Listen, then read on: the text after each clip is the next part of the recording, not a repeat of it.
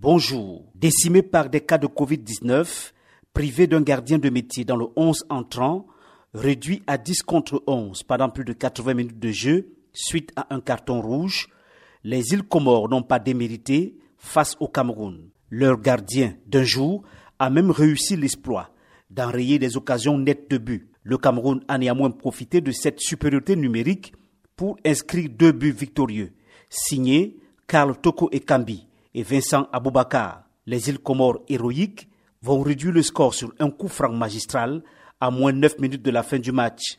L'entraîneur des Lions indomptables, Antonio Concesao, ne cache pas son insatisfaction. Nous ne sommes pas satisfaits parce que nous avons rencontré beaucoup de difficultés lors de cette rencontre.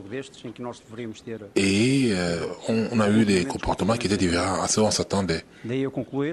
Donc, ça a été un match euh, très instable. Lors du match Cameroun-Île-Comore, une bousculade, selon les témoins, a eu lieu à l'une des entrées du stade d'Olembe. Dans une déclaration transmise à la presse, la CAF dit enquêter sur la situation afin d'obtenir plus de détails sur ces incidents. Son secrétaire général Véron Mosongo Omba a été dépêché au chevet des victimes admises dans les hôpitaux de Yaoundé, a renseigné hier la direction de la communication de la CAF. À Bafoussam, la Gambie s'est déjouée de la Guinée, un but à zéro, et réussit l'espoir de se qualifier à un quart de finale de la Cannes pour une première participation. À Medine La rencontre a été longtemps indécise et pauvre en occasion. Les Gambiens ont su compter sur l'adresse de Moussa Baro pour ouvrir le score à la 71e minute et compter sur la solidarité défensive pour tenir le score jusqu'à la fin de la rencontre. Ceci malgré l'expulsion de Youssoufa, la Guinée de Kabadiawara, pour son part, trop entreprenante, n'a pas su saisir sa chance avec un but refusé, puis un poteau et une barre dans le temps additionnel.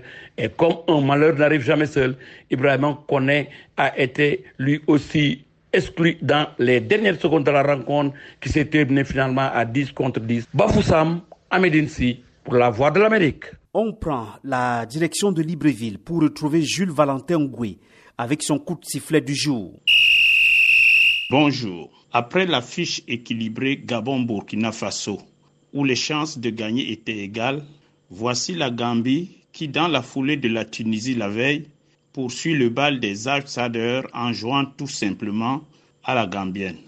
Une équipe pratiquement imperméable en défense, où elle n'a encaissé qu'un pénalty contre le Mali en quatre matchs. Un bloc avancé et solidaire qui plie mais ne rompt pas multipliant les victoires dans les duels aériens et les interceptions au sol. Mais une équipe qui sait aussi endormir l'adversaire avant de planter le compte fatal sur une occasion tardive. Ce protocole a été le même face à une pétillante formation guinéenne plus outillée, mais pas assez tueuse pour gagner la partie. En deuxième heure, le Cameroun a réussi à s'imposer dans le match piège proposé par des Comoriens au culot technique insolent. Les joueurs des îles ont privilégié la prudence en première période avant de se lâcher en deuxième mi-temps pour inverser un score défavorable. Les Camerounais ont eu le mérite d'élever leur niveau de jeu et conserver leur avantage. Ainsi, à mi-parcours de ces huitièmes de finale, l'impression générale reste la même.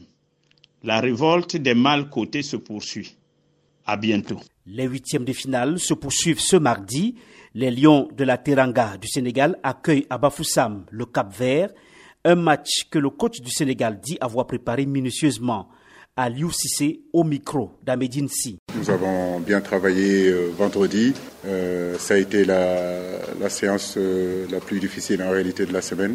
On a travaillé en puissance. Hier aussi, on a on a bien travaillé. Je crois qu'on a pu profiter vraiment de l'ensemble de tout notre effectif pour pouvoir vraiment faire euh, deux séances très très très très intéressantes. Donc euh, oui, euh, le Cap Vert, on, connaît. Je crois que sur ces dernières années, on a dû les jouer quatre voire cinq fois. La dernière fois qu'on les a joués, c'était au mois de juin. Certes, c'était un match amical, mais ce fut un match quand même assez âpre.